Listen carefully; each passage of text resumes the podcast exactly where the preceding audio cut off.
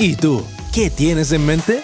El podcast de Mindy.cl, porque nunca está de más una buena conversación. Hola, hola, buenas noches señoras y señores, mi nombre es Matías y tengo el placer de hacer la introducción de este, si no me equivoco, quinto capítulo de ¿Qué tienes en mente? El programa de psicología y salud mental auspiciado por Mindy.cl. What do you have in mind? Me acompañan esta noche en Santiago de Chile, siendo las 22 horas, mi amigo personal, el, el mítico del Asia Oriental, Felipe Medina. ¿Qué pasa con los cabros? ¿Qué pasa, Tigre? ¿Qué pasa, Vane? ¿Cómo estamos? Buenas noches. Y del otro lado de la mesa, mi estimada amiga, consejera, gran persona, saludamos a su madre en cada capítulo, Vanessa Ramírez. Bueno chicos, estamos con todo el equipo, hoy día es una jornada especial porque voy a confesar que es la primera vez que estamos los tres grabando juntos después de meses de pandemia. Estamos en vivo. We are live, man, I mean. So, en esta ocasión, Vane, vamos a hablar de un tema que son las relaciones. Relaciones de pareja, eh, están bien los celos, están mal, eh, qué es una relación tóxica, eh, cómo se comporta el ser humano en este tipo de dinámicas, qué está bien aceptar, qué está bien no tolerar eh, y cómo nos desenvolvemos en esta dinámica en la que compartimos nuestro ser con o una contraparte, ¿correcto? Ajá, ¿Tú vives en pareja, Vanessa Ramírez? sí. ¿Hace cuánto vives en pareja? Ay, junio, julio, agosto, dos meses. dos meses. Dos meses. Felipe, ¿tú vives en pareja? Sí. ¿Hace cuánto vives en pareja? Como hace mm, un año y medio. Yo quiero saludar ¿Y tú? ¿Y tú, a, Matías? yo quiero saludar a Maggie y a Raúl, que son las contrapartes de estos dos personajes. Yo no vivo en pareja, pero tengo una pareja. ¿Sí? Sí, señora. Y estoy muy contento. Mira, no sabía eso. Mira estoy muy vos. contento. Lo estaba declarando aquí en vivo y en directo. Yo no tengo problema. El tigre asume como el, como En- el mamífero que es mi negro. En grabado, en verdad, no en vivo y en Se directo. sabe. Oye, ¿y qué, qué? Porque yo alguna vez viví en pareja igual y no es fácil. O sea, como es- esa historia de, de uno no conoce a las personas hasta que convive con ella. ¿Qué tal? Yo creo que depende cuánto tiempo igual llevéis de relación. Mójense las nalgas. Sí, yo creo que hay muchas cosas que se ponen en juego estando en la convivencia. Y por lo menos en mi caso, se nos sumó el factor pandemia. ¿Cachai? Que es básicamente estar 24-7 con ese otro. Entonces la convivencia en sí, no sé si podría decir que se hace más difícil, pero sí te permite ver en un acotado tiempo las cosas que se van a poner en juego. Antes de estar en pareja, ¿cuánto tiempo estuvieron solteros? Uf. Porque también hay un tema ahí, po. Sí. Cuando uno termina una relación y dice, ok, no quiero saber de relaciones en un buen tiempo, hasta que llega esa piedra en el camino que nos hace sentir revoloteos de mariposas en el estómago traducidos por la literatura moderna como amor. Em, Gracias, Vanessa. Quedó, Que, quedó que- eh, que sí, marcando queda, queda anonadada, queda anonadada con... Oye, pero mira, y algo que dijo el Mati para preguntar ahí. eh, ¿Cómo será? ¿Será como.? Porque a Vanet le tocó como la vida en pandemia. En, Claro. A mí también un poco, porque justo me cambié de casa y, y me tocó la vida en pandemia. Pero no será la vida en pandemia en pareja como un demo, como algo no. no es como una situación real, porque finalmente estáis como. Estáis viviendo como un reality show como constante, po. No estáis. Estáis todo el día con la persona, la conocéis de una manera distinta, en una situación única en la historia. ¿Será distinto? Se- ¿Será beneficioso? ¿Será perjudicial? ¿Será diferente? Yo creo que un poco ahí es como los gallitos se ven en la cancha. Que es lo que te decía. En lo que podéis en una convivencia llegar a descubrir en un largo o corto plazo, ahora, o sea, en un mediano plazo, ahora te toca todo en corto plazo. La intensidad, eh, todos los factores que pueden llegar a jugar en, en todo lo que es como convivir este 24-7. Y sí, sabéis que no lo había pensado, pero es como una especie de reality show. Reality. Porque es lo que un poco les ha tocado a todos y, y ahí nos podemos agarrar un poco también de, de lo que hablábamos en el capítulo pasado, de cómo todas las cosas que normalmente así es tu vida, eh, tanto dentro como fuera de la casa, te toca vivirla todas dentro de la casa. ¿Cómo se llamaría tu reality? La bella y el publicista. La bella y el bello. La bella y el canitas. Canitas, mijito rico. Podría ser. em, Qué buen gusto, no, Raúl. yo creo que podría ser un poco como. Las intensidades confluyendo en un mismo lugar, no sé, ya ahí ustedes los son los creativos, pero, pero creo que sí tiene que ver un poco con, con esto que hablábamos la semana pasada, la pandemia, y es cómo lidiar en este día a día. Y sobre todo que yo creo, por lo menos en mi caso, veníamos de mucho tiempo de soltería. Quizás yo más, quizás yo más. ¿Soltería bien o mal portada? Como dicen por ahí, soltera pero nunca sola. Cacha la otra. Sin embargo, eh, es una situación para la que no estáis preparados. O sea, yo por lo menos mi primera vez conviviendo con alguien y no, no estáis preparados. No estáis preparados. Entonces, creo que si nos ponemos positivos con el tema, es una manera de, de como poner todo en la cancha al toque. Así como tiraste ya toda la carne a la parrilla, en mi caso los vegetales, Ajá. pero los tiraste todo y tenéis que ver qué sale de eso nomás. Eh, es parte de la apuesta que uno también hace en las relaciones. O sea, yo creo que de ahí pasa otra de las cosas como, mm, como vitales e importantes para una relación, que es la confianza, la entrega, la aceptación. Confianza, qué linda palabra. ¿Sabes con qué palabra conjuga muy bien? Con celos. Sí, porque son, son los contrapuntos. Exacto. O sea, o sea, yo creo que los celos son los que matan una relación. Y, y- y- y en, mi, en mi caso personal, solo el autorreferente. Pero yo creo que con los años uno va aprendiendo a soltar eso de, de los celos también. Por- porque al final es como evitarte hacerte mala sangre nomás. po. Si estáis con alguien, tenéis que confiar nomás, po, ¿cachai? Si no, ¿para qué estáis con esa persona o para qué están contigo? po? Es como. Claro, pero, pero es normal que en, Pero- alguna, en alguna etapa de tu vida la inseguridad te lleve hacia ese lugar del celo, de, de quizás no sentirte lo suficiente para esa otra persona, o sentirte inseguro frente a tus pares. Pero ¿cuál es, cuál es la, el ADN de la inseguridad? La inse- o sea, del celo. Es. Es la Claro, inseguridad. la propia. inseguridad. Ya, pero ¿qué, qué es eso? ¿Qué es la inseguridad propia? ¿Es como yo no soy lo suficientemente bueno para esta persona? ¿O yo soy más feo que el resto? ¿O mi polola se va Es que eh, es una Es mezcla que de claro, esas weas. es ¿Qué todo es? Eso. ¿Qué es? Es todo eso, yo creo que es todo eso. Como base y fundamento tenéis la inseguridad. Y la inseguridad no va a partir desde el otro. Sino, yo creo que ahí tú tenés razón y es la insuficiencia. Porque la insuficiencia te va a hacer pensar que te pueden cambiar por otro. ¿Por qué me van a elegir a mí si hay tantos peces en el mar, como diría la Fran Valenzuela? Pero ¿por qué justo a mí? ¿Por qué yo? ¿Por qué debo confiar que tú apostaste teniendo todo un mar de peces? Apostaste solo por mí. Podríamos decir que la inseguridad es un, es un estado mental más que. Porque, por ejemplo, eh, Will Smith. Will Smith, eh, el hombre más seguro del mundo, probablemente. Me, me- me encantan sus videos motivacionales. Will, I love you, man. Sí, grande Will.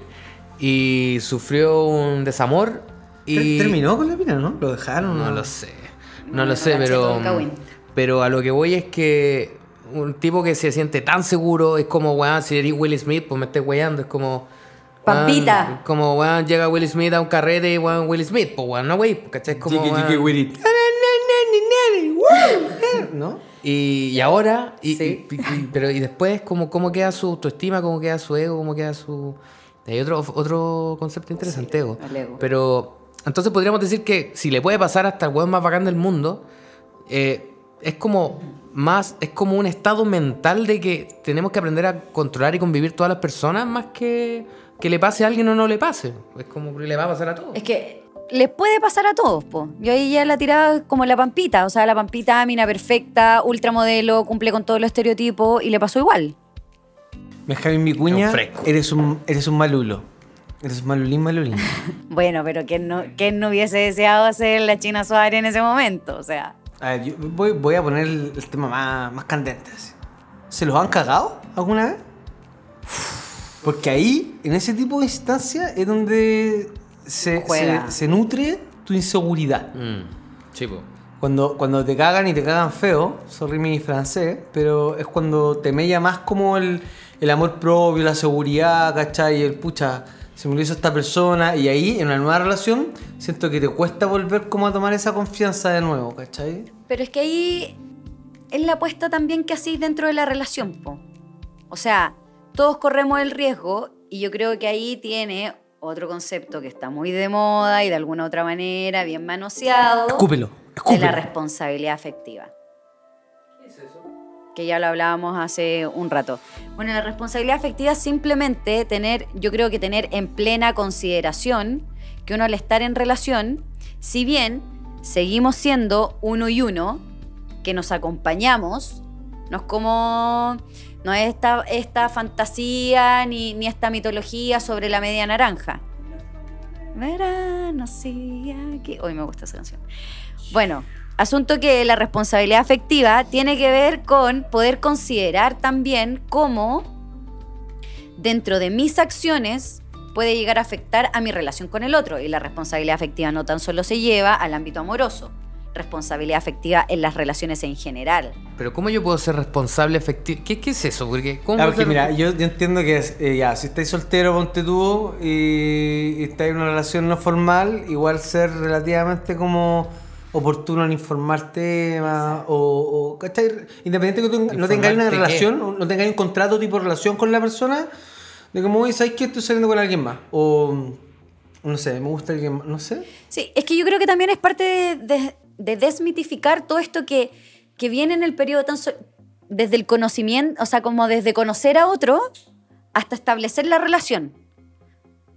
Que ahí tiene que ver la responsabilidad afectiva, todo lo que podamos llegar a hablar esta noche desde el consenso, en este caso el consentimiento de que cada paso que vayamos dando sea informado, que es lo que decías tú. O sea, si yo estoy conociendo a alguien, lo ideal es que ese otro alguien también sepa, sepa cuál es mi posición al yo interactuar contigo. Eso, no vender la pesca y ser honesto al principio. Si, si voy a estar contigo, pero con tres parejas más, pucha, te lo comento si estáis de acuerdo o no, pero como no, no, no engañarte. po. Claro, y va desde eso a también que yo tengo mis propias problemáticas, mis propias inseguridades que se van a poner en juego en esa relación.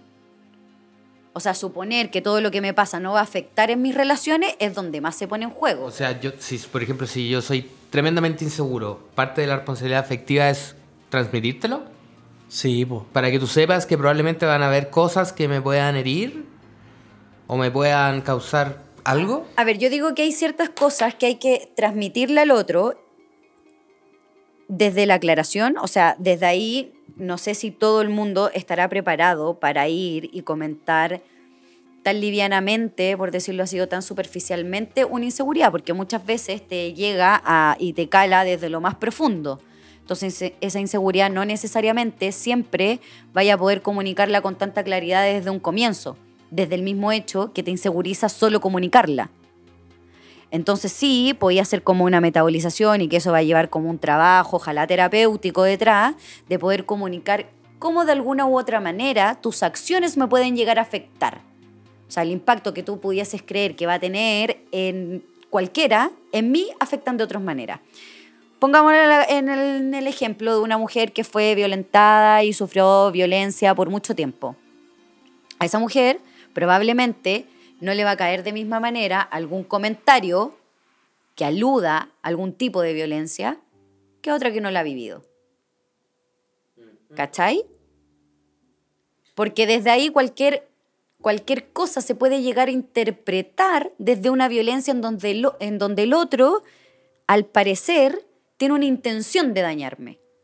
Y ahí es donde solicito acompañar el proceso de una terapia porque no necesariamente el otro está haciendo para dañarme, sino que yo vengo marcada por una historia en donde he sido dañada de algunos Pe- aspectos. Pero ahí está bueno transparentarlo también, pues, ¿cachai? Ujú.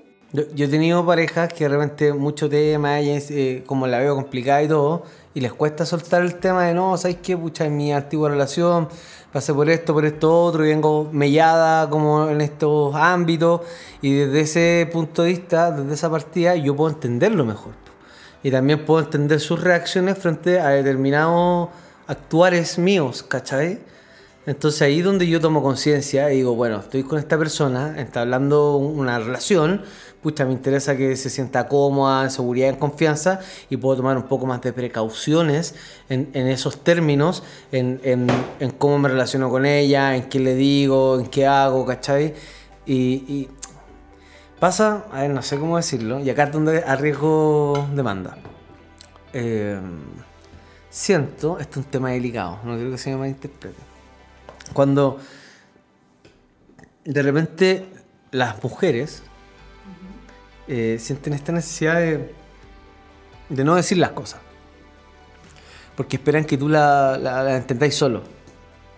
¿Me cacháis? Ah, como, esta frase, como esta frase, no me acuerdo de quién, es eh, eh, no quiero flores, no quiero que me digas que soy la más linda, no quiero que esto, no quiero que esto otro, porque si te lo tengo que decir, no lo quiero. Pero es que ahí yo creo que es la diferencia entre comentarle al otro, exponiendo como de alguna otra forma tu vulnerabilidad, pero sin hacer cargo al otro de esta vulnerabilidad. Pero es que si estás en pareja, no vas a hacerlo cargo, pues es como. Ahí yo creo que cobra sentido lo responsable de la responsabilidad afectiva, pues en transmitirle a, a la contraparte con la que pretendo convivir constantemente. Chuta, ¿sabes qué? Tengo tema con esto, con esto, con esto, me afecta, porque así yo voy más preparado, pues, ¿cachai? Y, y yo en una relación me interesa ir con esa persona y impulsarla, mejorarla, pucha, sanar esa herida de alguna manera, ¿cachai? Entregarle lo que yo creo que merece esa persona y si la veo no feliz, pucha, remar en función de, de flaca, ¿sabes qué? Yo estoy aquí para ti y te voy a apoyar en todas y vamos a remar y vamos a sacar esto adelante porque te quiero ver feliz y tú, porque tu bienestar es mi bienestar. Sí, y de ahí tiene que ver con cuánto transmitimos al otro. Porque hay una cosa que pueda venir permeada de otras relaciones. Pero por eso, por eso hay que transparentarlo. al Sí, po, no hay- hay que pero si yo, no, yo callado. no- no digo que no haya que transparentarlo, Pero es que hay gente que se lo guarda. po. pero se lo guarda ¿por qué?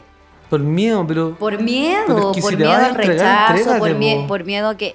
Ya, pero eso es lo que la gente... Y eso es lo que cuesta... Entrégate. Na, na, na, Y eso es lo que la gente le cuesta, le cuesta confiar. Porque, ¿Tú confías en mí, Vanessa? sí, Conches, man, me siento pero weón, increíble esto. confío en ustedes. Sin embargo, a la gente hoy en día es algo que le cuesta. ¿Por qué? Porque hemos crecido en un contexto que nos han criado de cierta manera desde la desconfianza.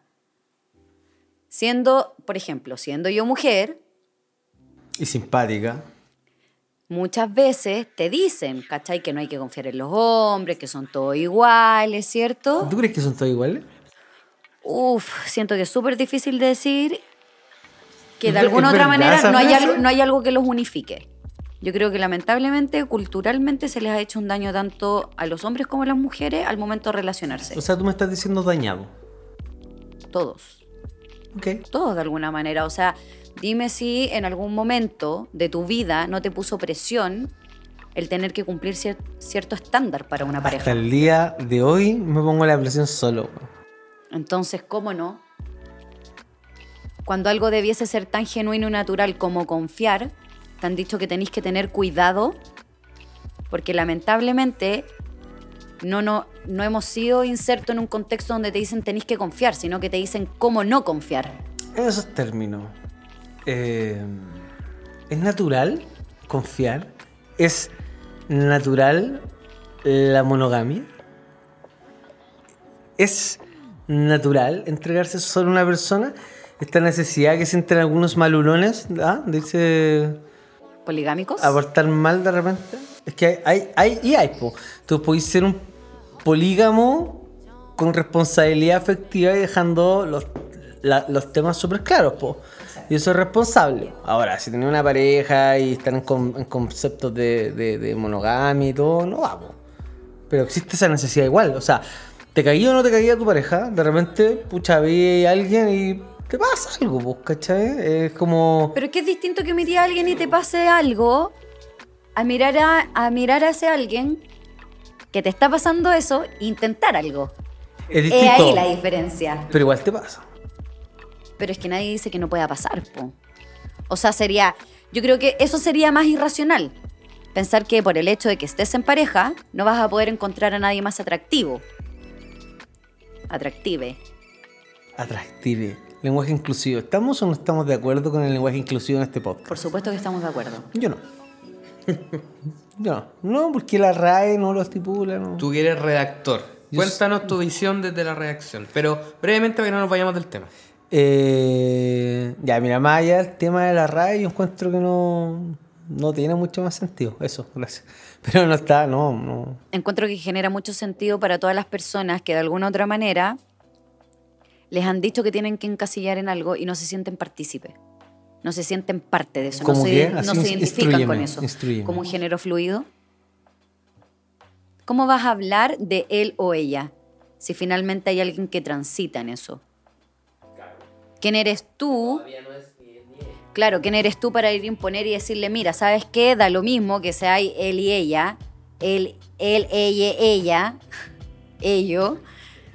Pero yo yo entiendo tu Sí, pero, entiendo pero, Es eso, pero eso va más allá. O sea, evidentemente ante la estética hay muchas cosas que no son bonitas, pero que son más reales y más naturales y más cotidianas de lo que pensamos.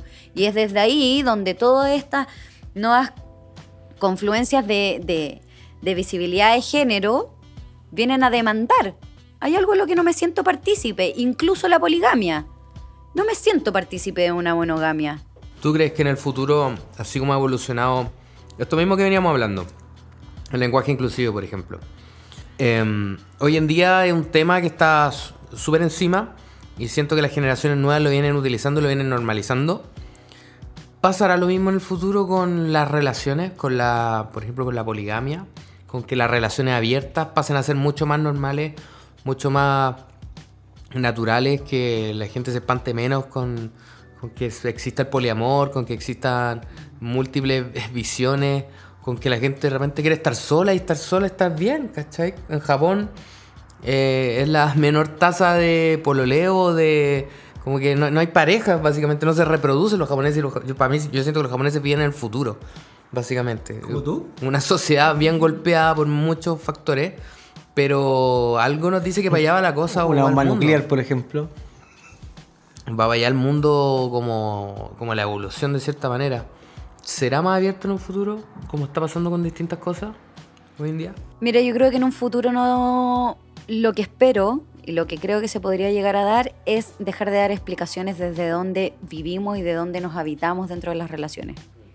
O sea, espero que en un futuro no tengamos que estar explicando si soy hetero, si soy gay. Esa pregunta creo que debería dejar de existir. ¿Qué género eres? ¿Por qué tener que aclarar eso? Creo Claro. que, que parte de eh, este respeto y que tiene que ver mucho con las relaciones, a- aunque se entienda que de repente o se pueda ver que, que no estamos yendo para otro lado, pero tiene que ver con eso, con la aceptación del otro. Con la aceptación del otro en Como tanto ser el otro humano, se permita ser. De, lo, de cómo quiera él. Y ahí quiero ampliar el concepto de, de la confianza. La confianza no es tan solo en confiar que el otro no me vaya a engañar, ¿cachai? No me vaya a ser infiel. Es la confianza desde poder permitirme ser con el otro.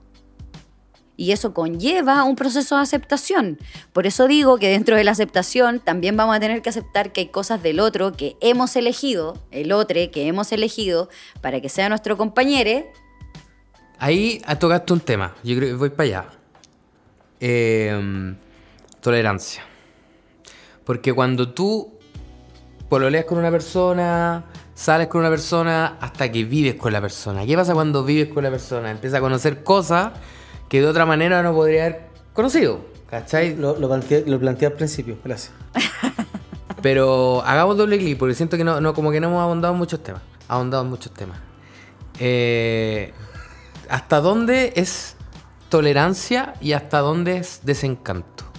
Tolerancia, Yo creo que ahí tiene que ver algo que hablábamos con el, ilustrador que, que nos apoya en Mindy.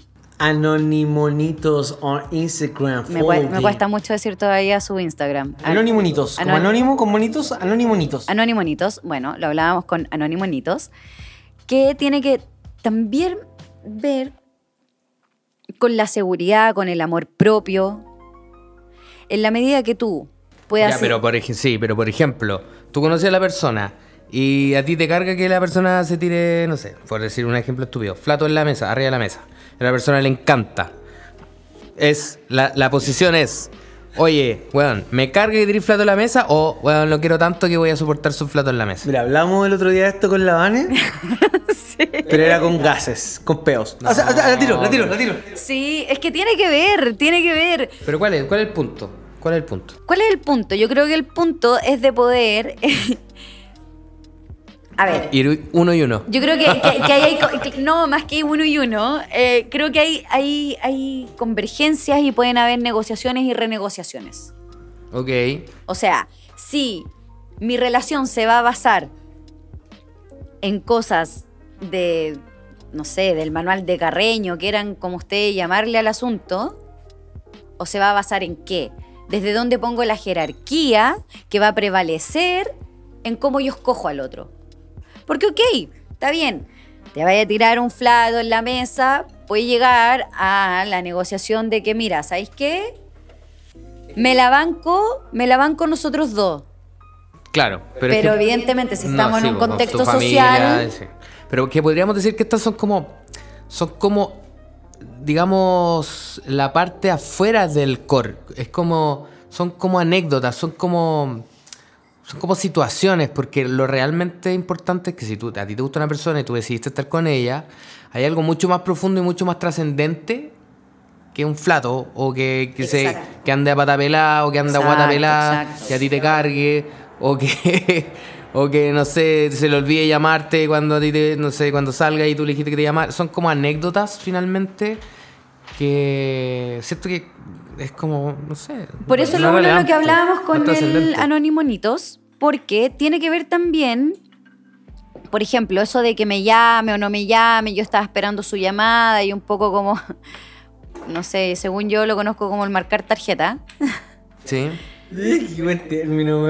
¿cachai? ¿Por qué yo necesito? ¿Es confiar en el otro?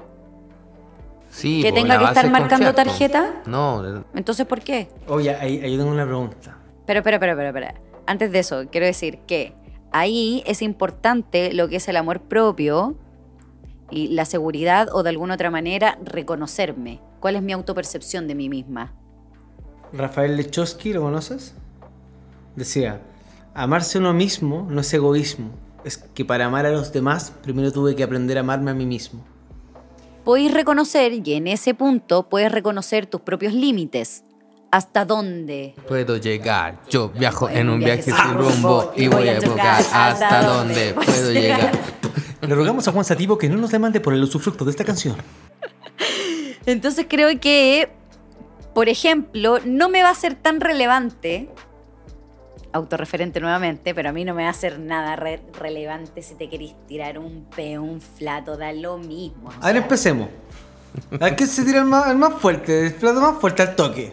O yo, yo puedo. Al toque, ¿no? espérate, espérate, estamos hablando de relaciones ya, pareja, sorry, no estamos sorry, hablando de relaciones podcasteras, Sorry, sorry.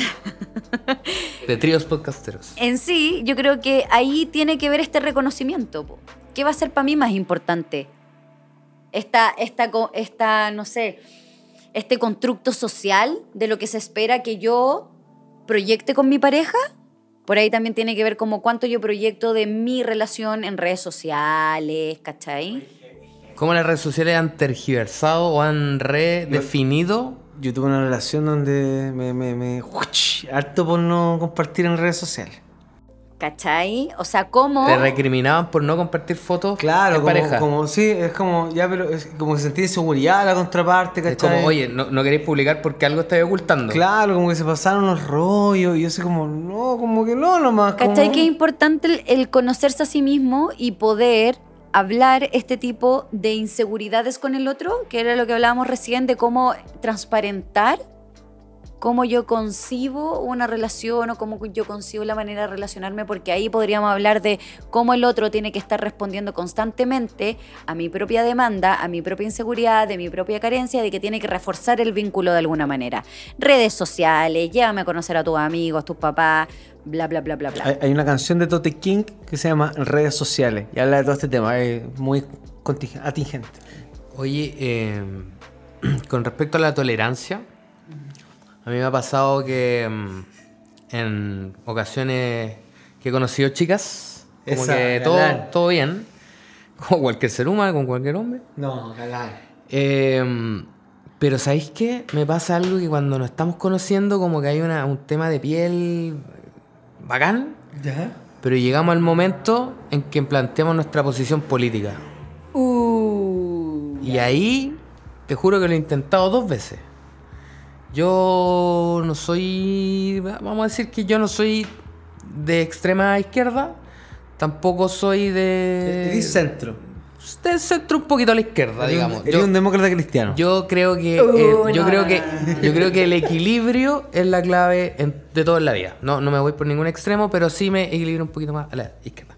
Pero lo he intentado con chicas de muy de derecha y yo y, intentamos debatir la situación y, de- y pasa que tenemos una más allá de la postura es una mirada de la vida muy distinta. Una perspectiva, dices tú. Es una, una mirada de, de todas las cosas. Es como pasa por un sedazo distinto al momento de evaluar valores, al momento de evaluar el futuro, al momento de evaluar muchas cosas.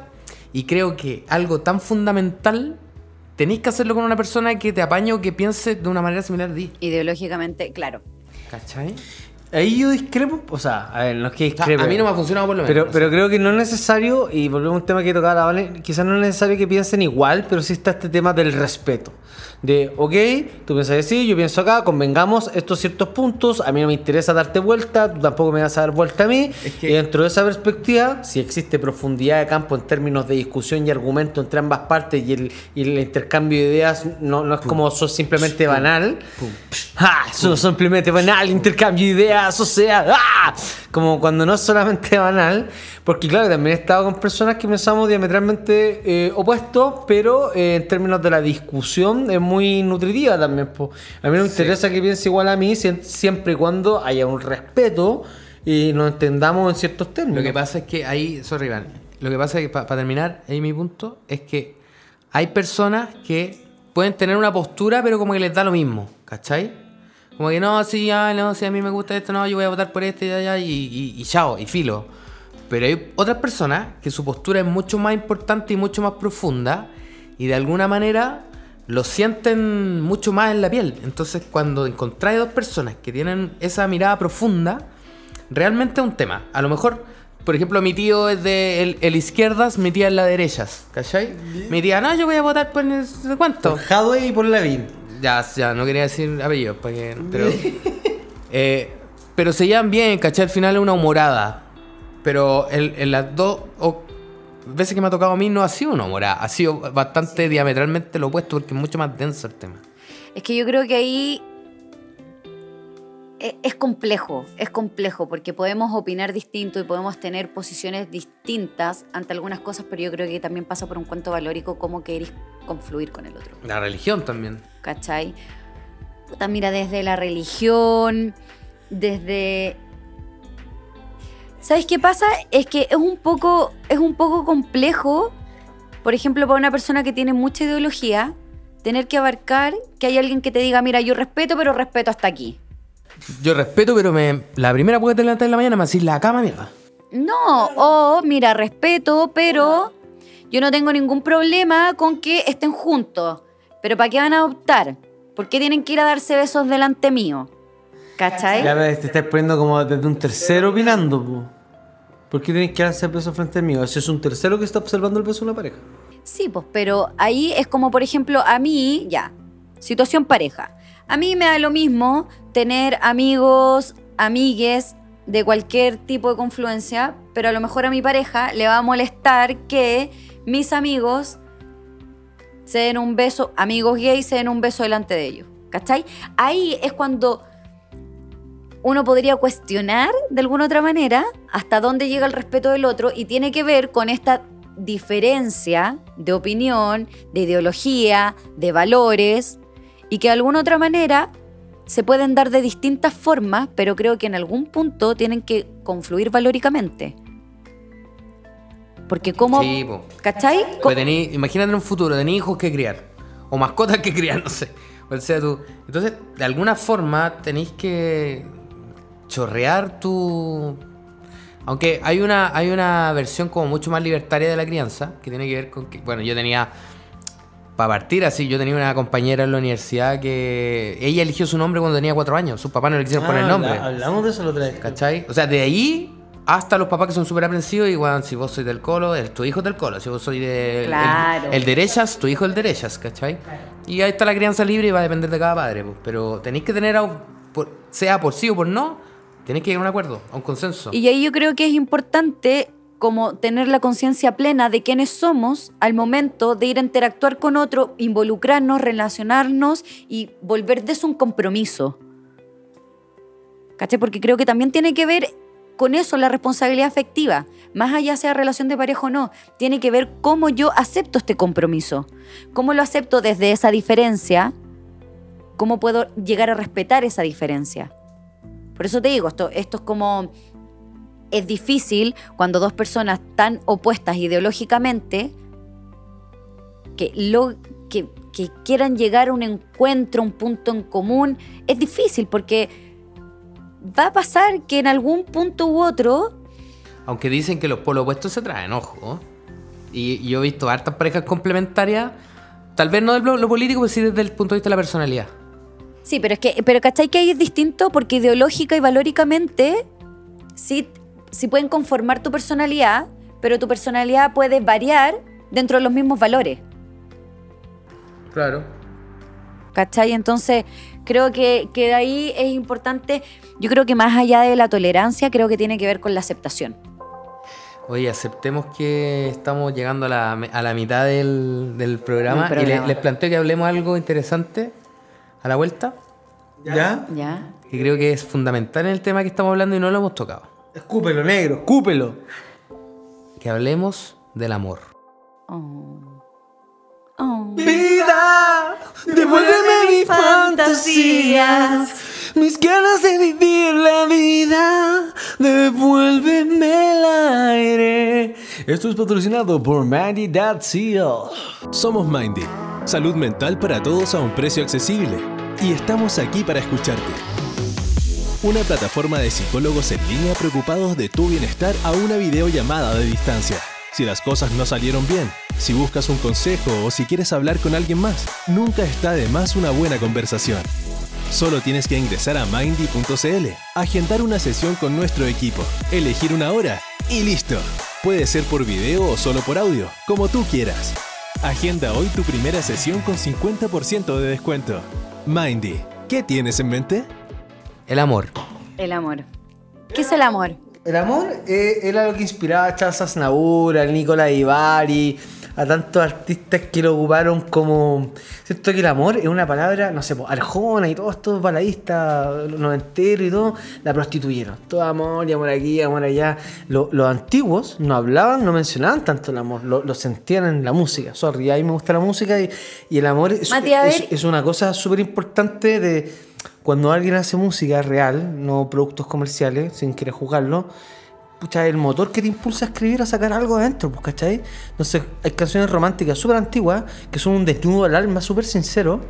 Puta, y, y te emocionan, pues, te ponen, te, te ponen la piel de gallina, no sé. eso es- a mí me pasa. A mí me pasa con, el, con ese amor como romántico antiguo en términos de semántica, ¿cachai? De, de discurso de. Ya estoy hablando de tonteras. Pero eso pasa con el amor. Yo siento que el trap también es amor. Sí, pero. Pero no, no- pero no me eriza la piel. pero- lo vacilo, me, me tiro la- las manos hasta arriba, viejo, y llego es clap. Pero no me toca el alma. Sí, a mí tampoco. Pero No me toca que el también alma. es una expresión moderna, salvo weón, las frases como te golpeo y toda esa mierda que estoy, pero Parecemos iluminar y somos un secreto, mami, escondido de tu daddy para salir por... Qué grande, Kit Tetón. Tengo amor por, por ti, Tetón. Negro. Desde ahí yo querrías preguntarles, ¿existe amor sin amor propio? No, lo dijo Rafael Lechowski y ya te lo cité en la parte anterior. Gracias. ay, es, será- es, es necesario, me imagino, para saber amar, saber cómo valorarte y entender el amor propio, ¿no? Me imagino que es como una Yo- base. Yo creo. Aunque no sea como una cosa consciente, ¿cachai? Porque uno no dice, no, yo me amo, yo me amo. O sea, conozco a, a tipos con un nivel increíble de ego que básicamente es- ponen esa canción, busquen, busquen en YouTube, me amo, y, y- y la cantan. Pero siento que uno se puede amar, pero sin ser tan... Pero ¿sabes cuál es el tema de lo que tú planteas, Felipe? Yo creo que no es responsable abrirte a, a amar a otra persona si tú no te amas a ti mismo. Si tú no estás sano en ese plano, creo que no estás preparado ni es responsable entregarte una relación para la que no estás preparado y que puede llegar a mellar a otra persona que no tiene nada que ver con lo que tú vengas cargado.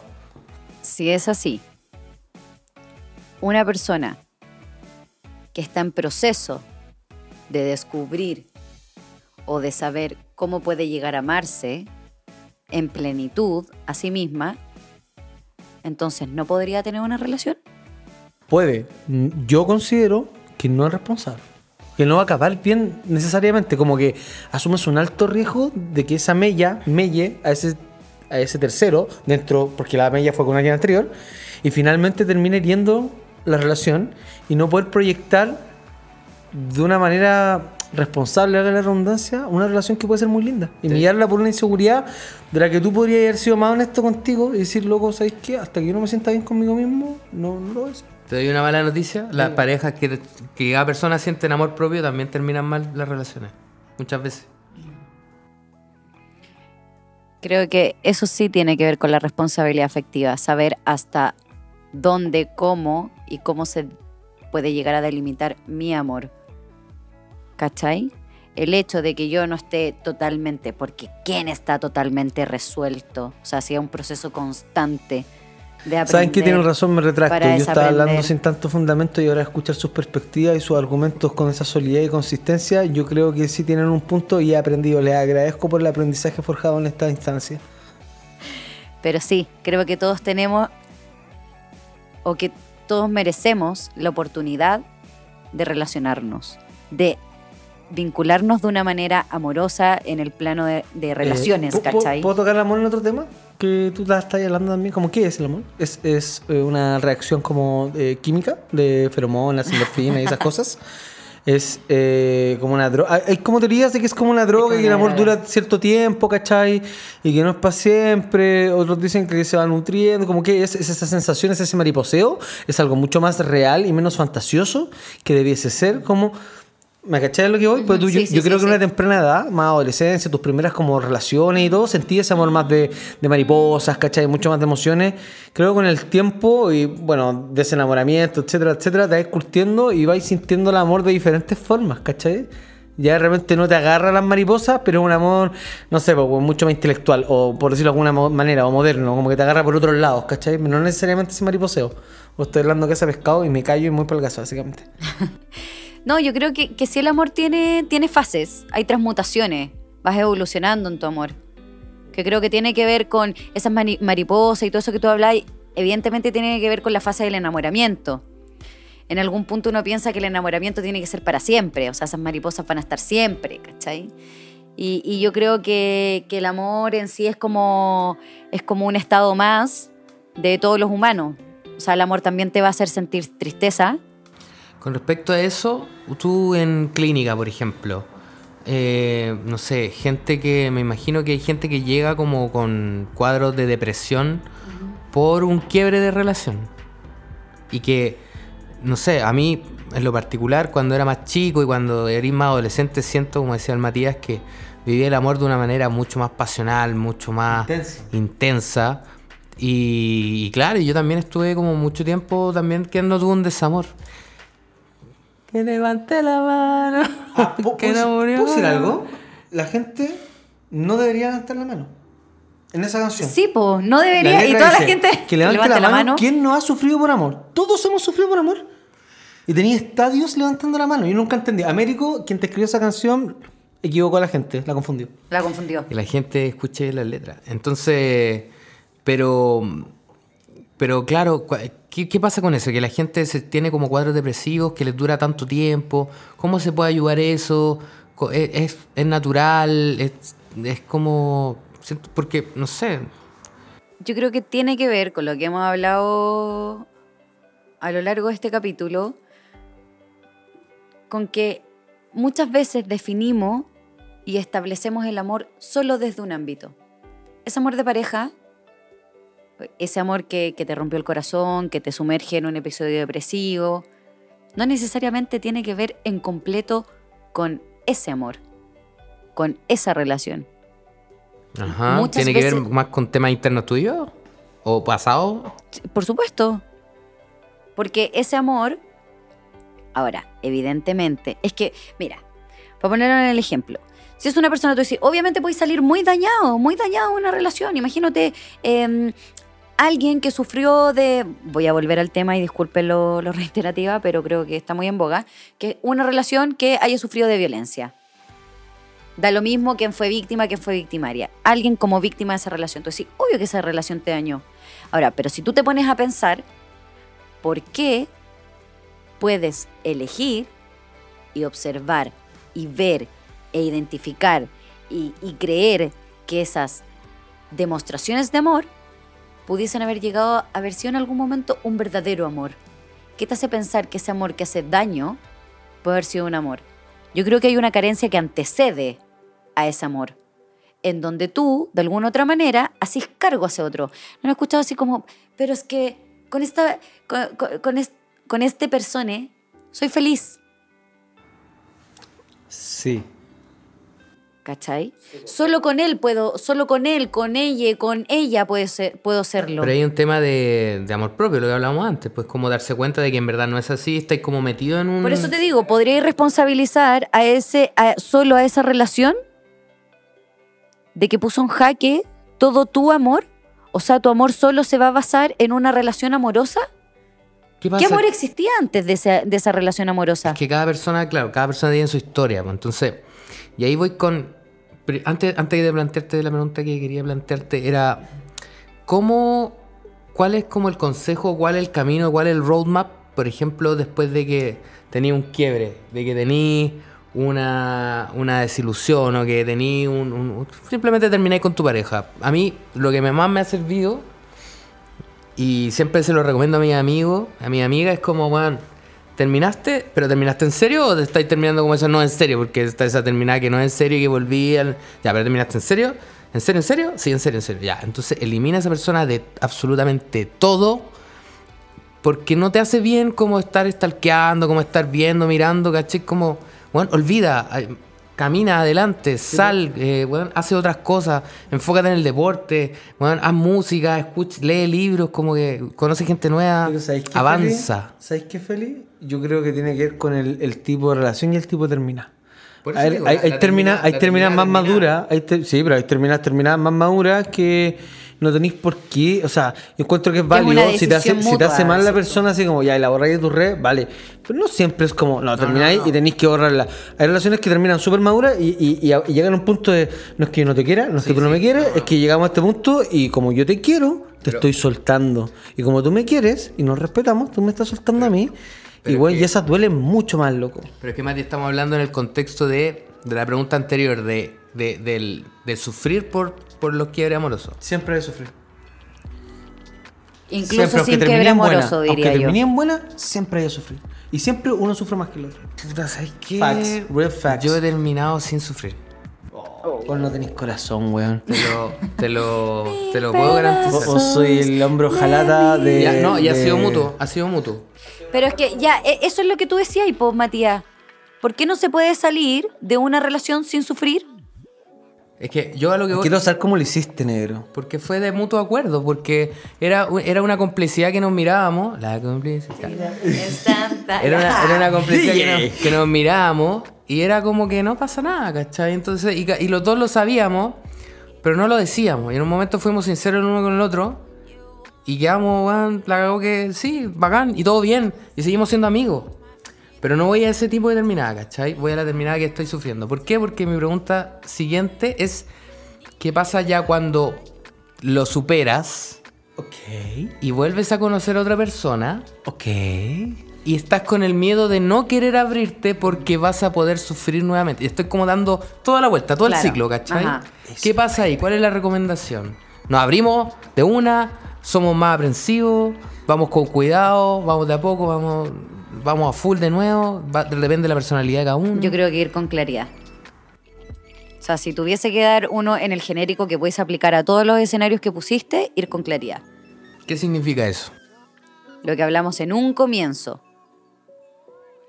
Dejar en claro que quizás sin tener que detallar en todo mi contexto que me llevó a ser una persona que quizás le cueste confiar, que le cueste abrirse, que le cueste, le cueste demostrar su vulnerabilidad, decir, mira, soy una persona quizás altamente sensible, mira, ¿sabes qué? Eh, soy una persona que quizás en muchas ocasiones eh, le cuesta empatizar con el otro. Desde ahí puede ser que... Ser consciente de ti. Si- y- sin y mi intención de herirte, puede ser que en algún momento te sientas que no te estoy visibilizando en alguna situación, pero no, no es desde ahí, sino que es desde mi limitancia poder hacer eso, ¿cachai? Entonces, desde ahí creo que, por ejemplo, fue muy honesto y, y que- creo que la claridad tiene que ver también con la honestidad, con la honestidad de poder transparentar y mira, ¿sabes qué? Sí, efectivamente te quiero mucho. Me estoy poniendo en tu ejemplo de esta relación que saliste y pudiste salir sin que doliera. Te quiero mucho, pero al parecer este amor mutó, mutó a algo más fraternal. Sí. Ya no siento esta conexión en donde me pueda proyectar a nivel de pareja. Opa. Y creo que es responsable desde mi punto de vista que esto llegue hasta acá. Porque ¿qué pasa? Con muchas otras relaciones, que yo creo que en la mayoría, y como que levante la mano, que no lo ha hecho, pero de forzarse. Esto de estirar el chicle, Sí, no, es lo peor. estirar el chicle. creo que lo ¿cachai? aprendiendo con la experiencia. O sea, te lo pueden decir, bueno, no lo hagáis, no lo hagáis. Y pero- desde ahí, ¿qué puedo decir? Ante tu pregunta, hágalo. No va a haber nada que la experiencia no pueda mostrarle o no pueda volverse un aprendizaje. Yo creo que eso, como. Uno. eh, suena muy tonto y lógico, pero como que uno aprende de cada relación, ¿cachai?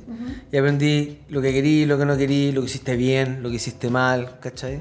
Entonces al final esas personas no se quedan, sí o sí nutren, y llega ahí una etapa, por eso decía también como el amor eh, madura, ya no es en cierta etapa como las mariposas en el estómago, sino pueden ser otras sensaciones, menos caricaturescas, a eso me refiero. Sí, pero es que ahí también, claro, algo, que- algo que no tocamos, pero que evidentemente podría ser como este amor romántico, que, que de alguna otra manera Es también si no hemos, el hemos desmitificado aquí en este capítulo. si pero, no tiene romanticismo en cierto grado, es fraternal, pues, o sea, más allá de- del romanticismo, yo creo que, que, que de ahí ya podríamos ponernos ir muy en la profunda y que el romanticismo para cada uno, ¿cachai? O sea, evidentemente para cada uno se va a definir de manera distinta. O sea, imagínate para esa persona, que lo hemos hablado en otros capítulos, como la persona introvertida. ¿Será tan fácil ir y hacer un gesto romántico? Evidentemente no, ¿cachai? Pero a lo mejor para él hay pequeños detalles que lo hacen una persona romántica. Yo cuando chico, cuando prestaba la goma de borrar en el colegio, era un gesto Era un acto súper romántico. Puta weón lindo, weón. ¿Cachai? O sea, Sí, weón, claro, weón. evidentemente a lo mejor tenía un contexto, don Felipe, es que, que, que era como que... Cuando chico era muy para adentro yo. Pancho. Lo sigue siendo mi amor. No, yo quiero, yo quiero venir a desmitificar eso. Usted ya no están para adentro. O sea, si estamos en estas circunstancias y estamos haciendo esto y está grabando un podcast y está saliendo al ¿Sabes aire, qué? al Lo- parecer Lo, que Pero pasa sí es que que era. Felipe. hay una evolución de esa introversión. Felipe no es para adentro. Felipe es un personaje mm, cauto. Sí, me digo. Pero que es distinto pero a ser introvertido, perfecto. ¿cachai? No, él- él- a eso voy. po. Él no es introvertido. Él es como sereno hasta que se da. Y mira, lo mismo pasa con el amor. ¿Cuántas veces nosotros nos decimos cómo queremos vivir el amor? Y muchas veces están basados en expectativas que ni siquiera responden al En- aquí y a la hora. En Disney. Porque esa en- persona, esa persona en- que construimos dentro de, de esa idealización hace 15 años atrás, evidentemente no es la persona que queremos y quizás necesitemos hoy. ¿Has sea- cachado esa gente como está obligada? ¿Cómo que qué? Como que está obligada. Como obligada a... Como que se casaron, tienen un hijo y una casa, y están obligados, ya no sienten amor, pues. tienen como ese contrato de ser pareja. Y, y se nota, o sea, soy- ¿Es obligación? ¿O caímos en una zona de confort que al parecer mantiene un status quo y responde a parámetros y expectativas de quizás quién? Es que ahí hay otra variable, hay otra variable muy interesante que tiene que ver con el contexto de la época en que vivimos. Porque antes las parejas, o sea, los matrimonios eran casi que para siempre. O sea, Sí, po. era mucho, era mucho más difícil. Había mucho menos casos de separación y todo porque era como Es que era, era el camino para irte a la casa, pues, weón. Era, tener tu- era ser tu familia, pues. En esa época, una mujer había- profesional, había una mujer menos, profesional sí. viviendo sola, era, weón, una bruja, pues, weón. ¿Cachai? No. No sé. O- Oye, pero al parecer hoy en día, o sea, no digo que todas las parejas hayan sido así ni nada, pero al parecer antes era como mucho más Pero hoy en día es como Era los problemas, los problemas, no, los problemas se como que te aburren más rápido. Como que hay una lucha, se, se da menos la lucha de repente y las relaciones se terminan antes. De hecho, la tasa de separaciones post matrimonio ha aumentado muchísimo versus lo que era años anteriores y décadas anteriores. Entonces, también tiene que ver con el contexto cultural de la inmediatez de ahora de resolver, de si no me gusta esto, me cambio, voy para allá. pum, Y pum. más allá de la inmediatez, o sea, lo mismo que hablábamos de este contrato, Contrato. Se- se- contrato, se ¿cachai? el contrato. para siempre, era un contrato. Hasta que la muerte nos separe. Y decía desde el ahí, contextualmente, o sea, calladita te veis mejor. Ah, o sea, hay gente. ¿Qué, qué punto, qué, en qué momento ibas a sentir la plena confianza si no tenías una red, un contexto que te apoyara a decir, mira, sabéis que parece que no me quiero bancar más esto? Mira, yo todo como el amor y respeto a este compañero y, y en el caso de que hayan hijos en comunes, bueno, vamos a tratar de mantener el asunto por los hijos en común, pero ¿a cuántos, cuántas, cuántes nos hicieron sentir imposibilitados de esa opción? Que, claro, eh, yo creo que siempre fue. Lo que pasa es que ahora hay una aceptación mucho más grande de decir, bueno, sabes que no doy más con esto, chao. Y antes era como, bueno, te- en verdad vaya a separarte, vaya a dejar a los hijos, vaya de, de tu relación. Claro, y que por los niños, por los niños. Todos tenemos amigos, una pareja de amigos que se casó, weón, y duraron dos años, un año. Pero el matrimonio, ah, pero el matrimonio uf, lo estamos pagando todavía, viejo. Yo ponte tú, soy de la idea, a mí no me interesa casarme nada, pero si en algún momento llegara a esa instancia, jamás me casaría. ¿Cómo? No, generaría algún tipo de ceremonia o mani- manifestación, una celebración, una junta de gente, pero no, Ah, pero es que finalmente. no habría ministro de fe, Pero- no, no pero- habría clero, Ya, tú, te estás, sal- tú te estás saltando el contrato escrito, pero finalmente igual es una ceremonia donde profesas un compromiso. ¿Es necesario ese compromiso cuando está la confianza? Manifestar ese compromiso al mundo, esa necesidad de, hey, de ahora en adelante yo con este individuo contraigo un contrato de amor, fidelidad o no, pero eh, Y si simplemente queréis resignificar ese contrato y, sino que una manifestación con todos tus cercanos de, eh, sí, de, esta, bo- de esta conexión. compartir tu amor. Bueno, hoy en día existen herramientas. Por ejemplo, en Mindy tenemos la especialidad de terapia de parejas. ¿Dónde está nuestra querida? Vanessa. Vanessa. La y, canapé. y, mu- y, mu- y- y nuestra, y, y- y nuestra ¿Quién querida María de Los Ángeles. La Natalia. La Natalia La Contreras, Natalia también está en el sur de Chile, le mandó. ¿Sabes qué? Quiero resignificar este momento de amor y darle amor a todo el equipo que hace que Mindy sea posible. hermoso. Roberto Ralph, Néstor Ávila, Mitzi Sánchez, Gabriela Coreil, eh, Roberto Ralph, ya lo dije.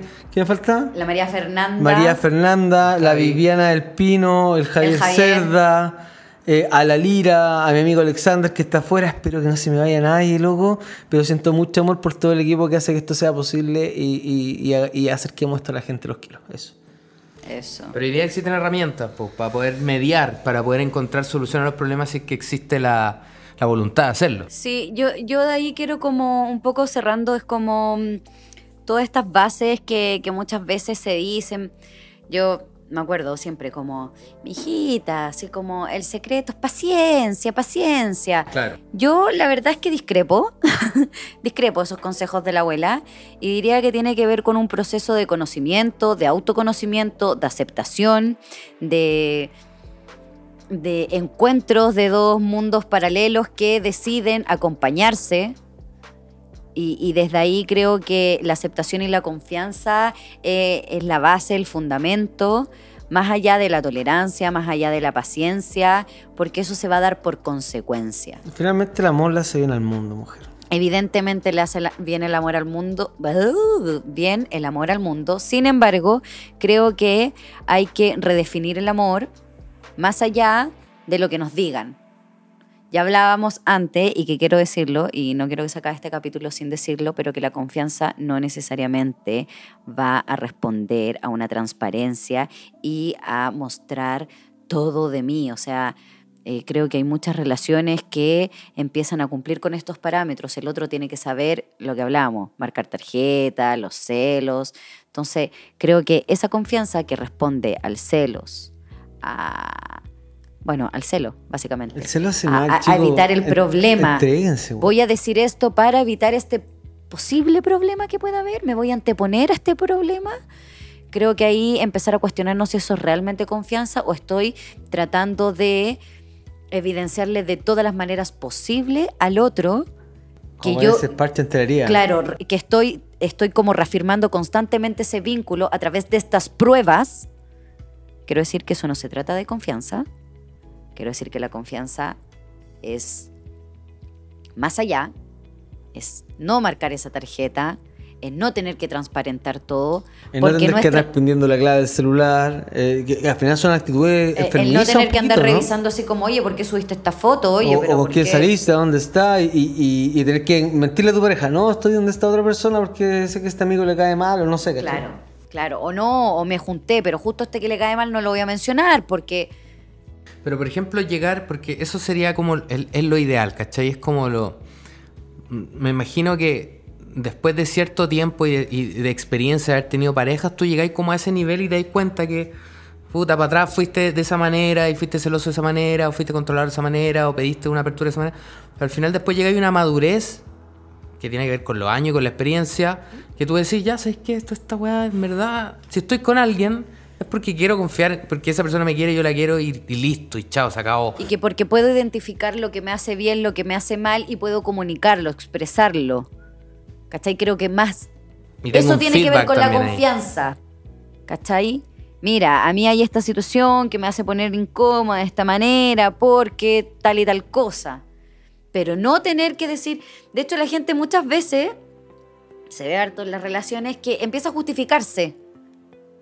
Y es como, ¿por qué en vez de justificarnos, simplemente no comunicamos cómo nos hizo sentir eso que hizo el otro? Tiene que ver con una madurez, tiene que ver con cómo vengan las dos partes a confluir en esta relación, tiene que ver con el pr- prontuario cada Pero que no quiere decir que tengamos que estar totalmente deconstruidos o, No, total- no, o totalmente no, realizados Es que para poder tener algo, la po, ¿cachai? oportunidad De ahí de es construir, po. relacionarnos. Exacto. Yo yo- tomo tus, eh, no, no quiero, no, no sé escombros, pero como lo que lleváis de obra, por decirlo en términos como de construcción, y puta, tratemos de construir el muro que tenía la mitad y es que yo tengo la mitad, tratemos de hacer una muralla.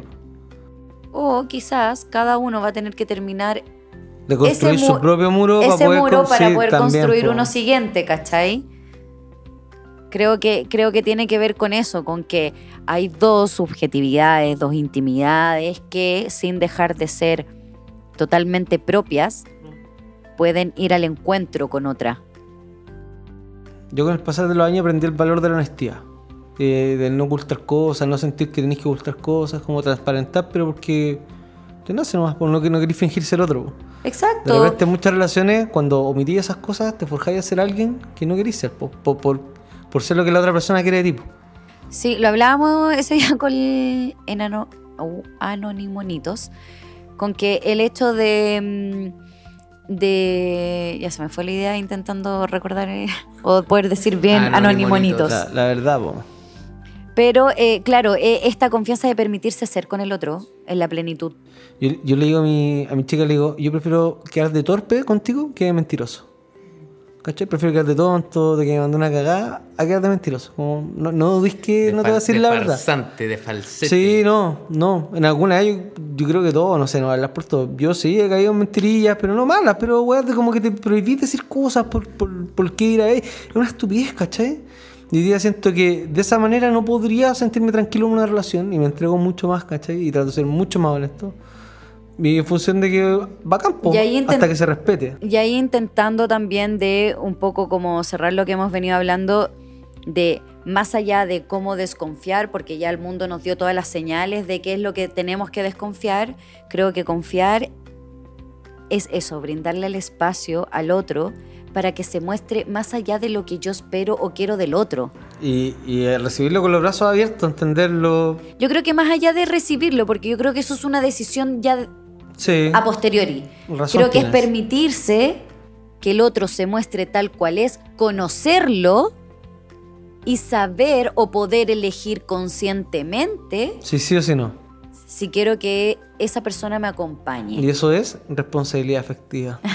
Y eso es amor, y eso es construcción, y eso es muy lindo, permítanselo. Ya, con esta canción yo quiero decir algo. No ha llegado ni un solo mensaje para hacer el coaching de, de tu próximo nivel de vida. Sí, tú, que estás escuchando este podcast de Mindy.cl. Si estás preparado para sacar tu mejor versión de ti, escríbenos en Instagram y yo te asesoro coaching profesional de estimulación hacia un mejor mañana totalmente gratis, viejo. Y no olviden que todas las personas que escriban concursan, concursan por un mes de Mindy gratuito. ¿Es verdad? Brutal, sí. ¿Esto es verdad? Es verdad. Sí, lo prometimos la, la semana pasada. Alexander Rengifo, ¿esto es verdad? Mira, nuestro jefe, nuestro jefe en pañales no escucha nuestro No. podcast, así que Yo te respeto, Ale. Yo, te- yo también, yo también te quiero mucho. Todos te queremos, todos te Oye, queremos. palabra al cierre, Matías la acaba de decir, me imagino. No, Mati sí, sí, acaba de decir, ¿no? Ya. Lo vamos a todo. Eh, yo voy a decir algo porque Vanessa tiene unas palabras al cierre también, más importantes que estas, pero mm, creo que este tema da para hablar eh, 80 capítulos y, y para tener distintos invitados, distintas posiciones. Eh, pero finalmente creo que la evolución de la madurez y de las relaciones, creo que cada relación que uno deja atrás es una experiencia puedes sacar las cosas positivas para aplicarla en una, una experiencia, en una relación futura. Y creo que eso es lo más importante al final cuando, cuando decidimos dar un paso hacia adelante, cuando decidimos avanzar y, y, también cuando, o, o cuando decidimos dar la lucha de, de seguir con una relación y- y porque realmente creemos que podemos estar con esa persona y que podemos, que, porque queremos salvar la relación, creemos, creo que la experiencia y, y el querernos a nosotros mismos nos va a abrir muchas puertas eh, maravillosas. Pero la Vane tiene algo muy interesante que decirnos.